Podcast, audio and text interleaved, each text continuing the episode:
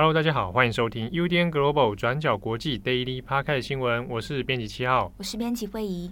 今天是二零二二年三月二号，星期三。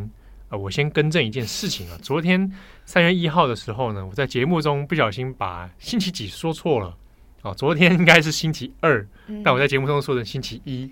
我可以懂啊，因为我现在的时间感也是一直觉得今天是星期二，因为只工作了两天。啊，对对对对，我现在已经因为我我因为只年假三天，我们有有一些人陆续在加班了，嗯、哦，所以有有点混乱。好，再强调一下哦，今天三月二号，今天是星期三。好，那我们今天也是要更新几则重大国际新闻哦。呃，则数可能会稍微多一点啊，我们会分几个重点来谈。今天也会讲到乌克兰的情势，除此之外呢，也会先谈一下美国的国情咨文，然后以及在乌克兰情势这样已经战争持续将要一个星期了哦，它后续会产生什么样的蝴蝶效应？好，那另外就是呢，诶，我们也要来回顾一下现在香港的疫情状况哦。好，那以上大概会是今天要谈到的部分。好，那我们第一个先来看一下美国的国情咨文哦。那这个美国总统拜登今天也发表了国情咨文。那在这个议会上面呢，他首先是有请这个议员们啊，美国的议员们一起来鼓掌哦，致敬乌克兰人。那总统拜登呢，也在演说上面就有特别强调说啊，谴责现在俄罗斯的这样的独裁的暴行哦。好，那现在也有宣布说，美国会对俄罗斯的航空关闭美国的领空，啊，那用这样的方式来进一步来孤立俄罗斯。好，那同时也有在强调的一件事情是，拜登说不会派兵支援乌克兰。好，那这个事情其实是先前都已经大家都有共识的一件事哦。那但是呢，美军的动向其实一直备受关注，是美军还是有不断移动往周边的北约国家来部署。啊，那但是有特别强调是不会派兵支援乌克兰啊。那这个当然，如果派兵真的打起来的话，那就是世界大战了。啊，那所以美国方面是有在强调这样的一个状况。不过呢，同时在物资、资金等等，还有外交方面的支援，啊，美国还是会在后勤的方面呢持续来给予援助哦。那在国情咨文上面也有特别提到说。接下来的经济制裁还会一波接一波，不只是现在我们看到已经对俄罗斯现况造成的冲击，后续呢还会再针对俄罗斯籍的一些，比如说富商、哦政要等等，哦会再针对他们的个人的资产、个人过去的一些犯罪问题等，然后来做一些相关的制裁哦。那这个后续还是会再来观察。那预计呢是在本周大概周四到周六的时间。那有可能美国跟联合国的几个国家，会来再做一个紧急的会议，然后绕过安理会成员俄罗斯的方式呢，那统一呢来再针对这一个侵略战争的问题做一个重要的表决哦，那会再以这样的方式来进行外交的围堵。好，那我们也看一下，就是拜登自己，当然现在内外部都有遇到很多的问题哦。当然，外部现在在这个俄罗斯对乌克兰的战争里面呢。好，对他来说是一个很大的课题。那就美国现阶段来讲，也有今年度的其中选举，然后通货膨胀的问题。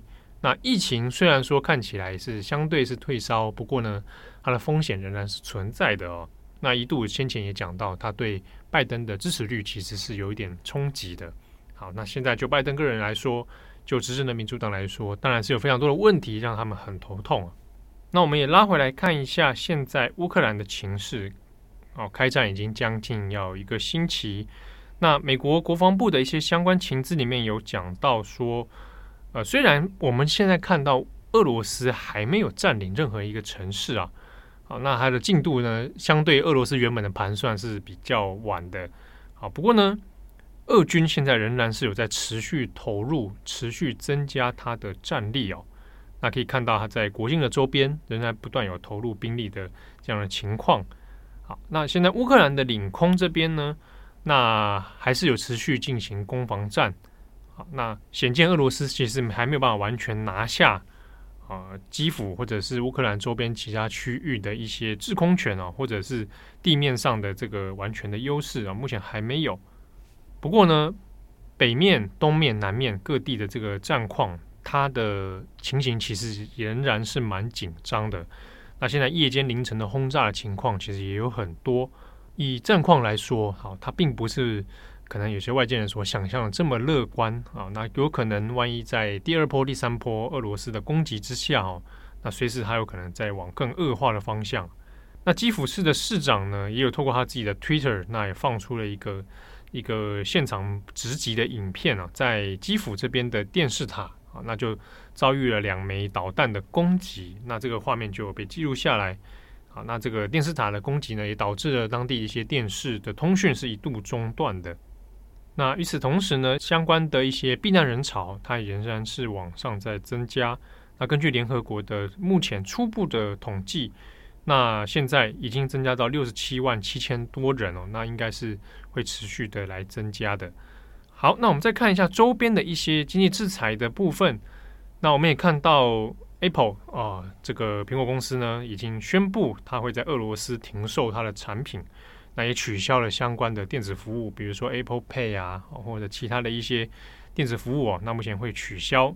好，那 Apple 呢，其实在俄罗斯的销售情况其实是名列前茅哦，所以现在苹果公司呢，已经率先来做一个抵制。那同时，美国的一个很巨大的石油集团。埃克森美孚呢，那也宣布说，他要暂停在俄罗斯的石油开发计划。啊，这计划叫做萨哈林一号。那其实埃克森美孚的这个石油开发计划呢，它是联合了包含印度、包含日本以及俄罗斯的一些民间企业在内哦，所进行的一个诶，极东地区的石油开采。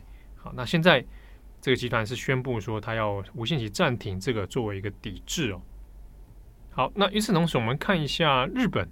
日本这一次在民间舆论的反应，其实也是蛮，呃，一方面是蛮不安的，那一方面对于这个整体战况的声援，哦，那也是不遗余力哦。我们也可以看到，说日本有不少的大学都已经有陆续发出声明，说他抵制俄罗斯这样的一个侵略行为哦。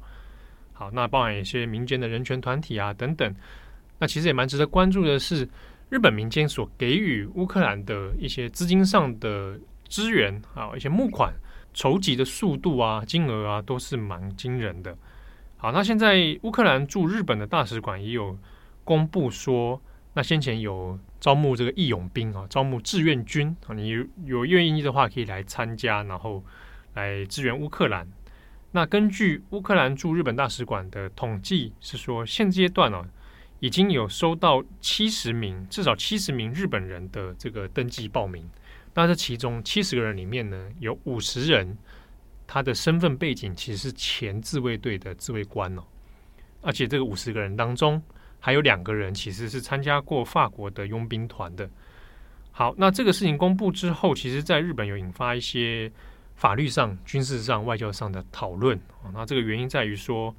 日本有所谓的宪法第九条，哦，宪九条保证不战，不持有武力这样的一个呃法律存在。那呃，先前有人讨论过，那如果以志愿兵的身份来参加的话，这个会不会有违反宪法九条的问题？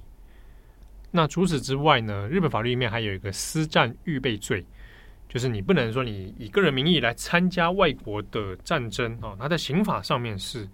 会犯罪的啊，这个当初原本其实是要预防说有人会成为诶特定外国组织的恐怖分子啊，或者是怎么样参加一些极端组织啊，或参与其他国的一些战斗啊等等哦。就这件事情上来说，会不会也触犯了私战预备罪啊？那这个内部其实在法律层面上面有一些讨论哦。那现阶段呢，就乌克兰驻日本大使馆的说法，呃，有可能会让已经报名的这个参加志愿军的人呢。那来做所谓的人道支援的工作，未必真的会投入战场来做战斗任务。好，那我们现在也看到说，乌克兰的这边战事呢，已经将近一个星期哦。好，那接下来是它对于呃全世界，它还是会有一些蝴蝶效应的存在啊。那它接下来可能会势必在经济上面，在物资上面都会冲击到其他的国家。那汤森路透基金会呢，就出了一篇短的报道来讲这件事情。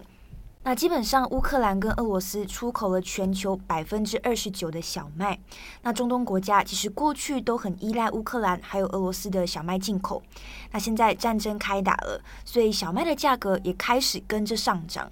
那甚至呢是达到过去十三年以来最高的一个水平。所以对于高度依赖进口小麦以及粮食自产相对不足的一个国家而言，可能就会引发另一波的粮食危机。那汤森路透基金会呢，在这篇报道里面就有提到三个国家，那分别是也门、埃及跟黎巴嫩。那我们快速来看一下。那首先是也门，那也门呢几乎是完全依赖粮食进口。那他们进口的小麦有百分之二十七是来自乌克兰，那百分之八是来自俄罗斯。那这一波呢，也门会受到很大的冲击，也是因为也门过去七年以来，其实国家都在发生内战，所以七年的时间导致他们的国家经济也是受到重创，人民普遍失业，也都面临饥荒的问题。那根据报道，也门三千多万的人口里面呢，就有一半以上的人其实都是处于饥荒状态的。所以现在再加上小麦的价格跟着飙升，可能也让也门人更加难以负担，然后进一步加剧国内的饥荒状况。那再来是埃及，埃及呢是世界上最大的小麦进口国，那他们百分之九十的小麦也都是来自乌克兰跟俄罗斯。那世界银行的统计就有说，在疫情爆发之前，埃及一亿人口里面就有三分之一的人是生活在贫穷线下。所以过去，埃及的政府基本上就对当地的主要粮食，也就是面包，设置了所谓的价格上限，那希望人民呢可以负担得起。但现在一样，随着小麦的价格跟着飙涨，所以埃及的政府呢也被迫提高了面包的价格。那这也是一九八零年后，埃及政府第一次提高了这个面包的价格。好，最后是黎巴嫩。黎巴嫩这几年来呢，国内的经济状况一直都不太稳定，像是二零一九年，国内的那个货币大幅度贬值，所以已经让好几百万人负担不起最基本的商品还有粮食了。那结果呢，在二零二零年也爆发了那个贝鲁特港口大爆炸，那也摧毁了当地最大的粮食仓库，所以也是让黎巴嫩面临了非常严重的粮食危机。那因为黎巴嫩现在百分之六十的小麦也都是从乌克兰进口的，那现在战争的爆发也让面包成为了黎巴嫩当地的一个奢侈品。那以上大概就是现在的一个状况。好，最后一则，我们一样持续更新一下香港的疫情状况。那在昨天的 Daily 上面，我们有提到了呃关于两点。那第一个是关于中共呢对于港府的关切还有施压。那再来就是香港养老院爆发染疫的状况。那今天要更新的是香港呢也盖了方舱医院。那这一波以 Omicron 为主的病毒，在二月中旬呢，在香港爆发。那当时候，从很多外媒的照片都可以看到，公共医院呢已经没有办法接受病人，那老人家也被迫躺在医院外面，这样子的一些画面。那当时候，香港的特首林郑月娥就表示，在中国团队的帮助之下，将在香港选出八个地点，建造临时的社区隔离措施，也就是我们俗称的方舱医院，来收纳这些病人。那其中一个落在青衣的方舱医院呢，从二十二号开始施工，并且已经在星期二三月一号的时候完工。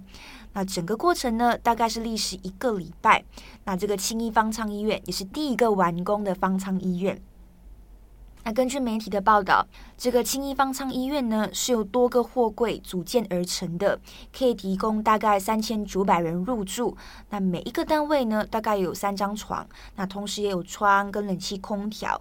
那至于浴室还有洗手间，则是公用的设施。那但是因为赶工赶得非常急，所以还是有一些问题的。那像是有一些方舱医院的选址地点其实很靠近居民的社区，那这会不会影响后续的防疫？也有居民表示说，那这也没有办法，因为现在疫情也很严重，那就只好接受这样子的工程安排。那另外呢，因为工人也被迫要求在几个星期之内完成方舱医院，所以呢，工人们的状况是不断轮班，那不眠不休的赶工。那所以呢，我们刚刚说的信义方舱医院早前其实也有爆出说，连夜赶工的员工被雇主拖欠薪资，也发生了一些纠纷等等。那但无论如何呢，这个信义方舱医院现在是已经是第一个完工了。那从一号开始，也陆续接收了一些没有病症或者是呃症状比较轻的患者。那至于其他的七个方舱医院，现在也陆续在施工当中。好，最后这边我们更新一下香港最新的疫情数据。那香港现在第五波的疫情呢，已经导致超过二十二万人染疫。那单日的确诊也已经在连续两天，二十八号跟一号突破三万例。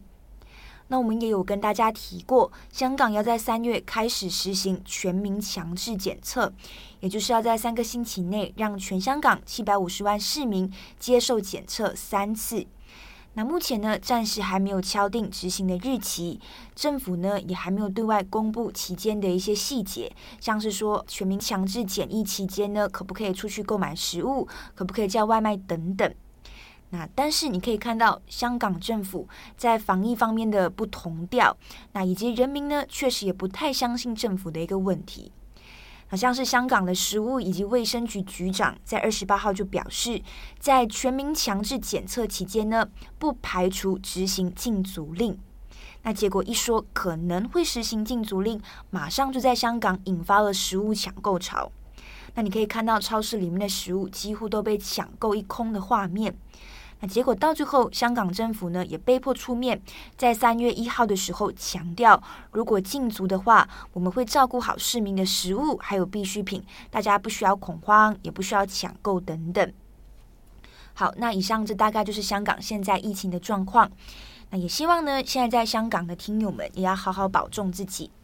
好的，感谢大家的收听。那昨天因为有跟听友们说来去跟郑红鼓励哦，嗯、哇，这个鼓励的讯息如雪片般飞来，谢谢大家，真的淹没了我们的社群网站啊，还有我们的 IG，其实也收到很多私讯。对对对对对，那这个郑红都有看到，应该吧？有吧？他有看到吧？我没问他，他现在每天沉浸在这个新闻的漩涡里面，然后其实大家都有看了。好，那也真的在这边呢，也很感谢。转角国际的听友对我们的支持哈，那我们会继续努力下去，继续加油。好，那也祝福大家有美好的一天。我是编辑七号，我是编辑会议，我们下次见喽，拜拜，拜拜。感谢大家的收听，想知道更多详细内容，请上网搜寻转角国际。